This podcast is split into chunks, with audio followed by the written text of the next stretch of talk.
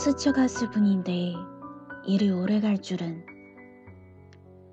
한 번 본 사람의 얼굴을 오래 기억한다는 일은 결코 가벼운 일일 수 없다. 더군다나 나처럼 사람 얼굴을 기억 못해서 실수를 잘하는 사람에게 더 그렇다. 그 사람 얼굴 특징 강해서도 아니고 그 사람의 기억할 만한 어느 한순간의 강한 표정 때문만도 아니다. 1년 전 한 번 스친 기억이 전부인데 가끔 그 사람 얼굴이 선명하게 떠오른다. 그건 이상한 게 아니라 보고 싶어서일 거라고 생각하기로 했다. 꼭 한 번쯤은 다시 만나고 싶은 거라 생각했다.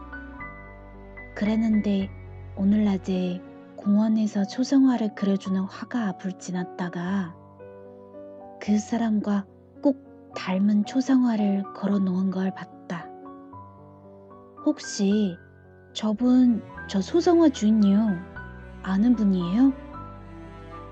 나는 희망을 가고 물어본 거였지만 전혀 모르는 사람이라고 했다. 그림을 그려달라 하고는 값을 지불하고 그림을 가져가지 않겠다고 하면서 그냥 가버렸다고 했다. 그것만으로도 내 가슴은 뛰어고 어지러웠다. 세상에 단 한 번만으로 끝나는 건 없구나 하는 생각도 들었다. 공원 나무 그늘에 오래 앉아 있었다. 파랗고 선명한 이감됨이었다. 오늘이 아니더라도 내일 아니면 모레라도 그 사람이 내 앞을 지나며 나를 향해 나도 많이 보고 싶었어요. 라고 말해줄 것만 같았어였다.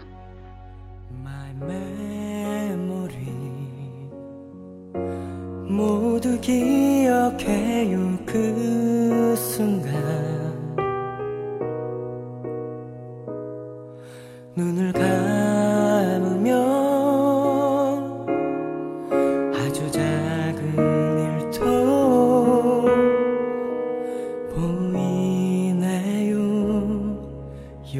far away.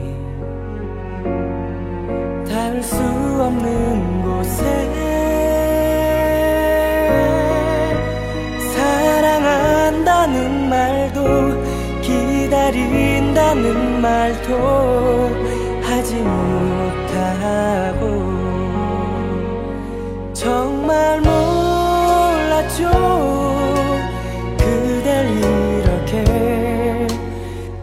다시 만날 줄은 생각조차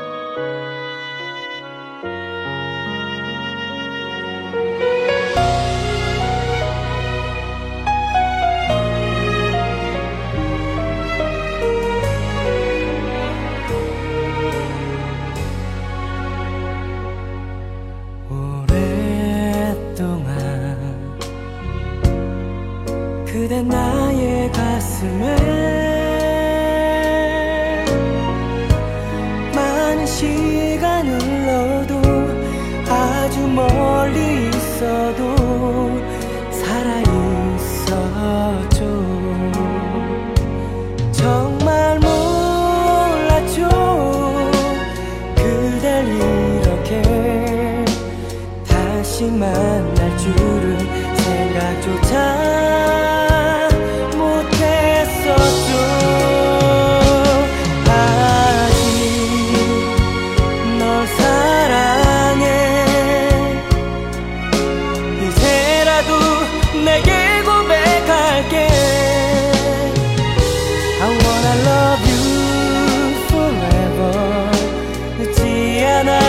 Señor.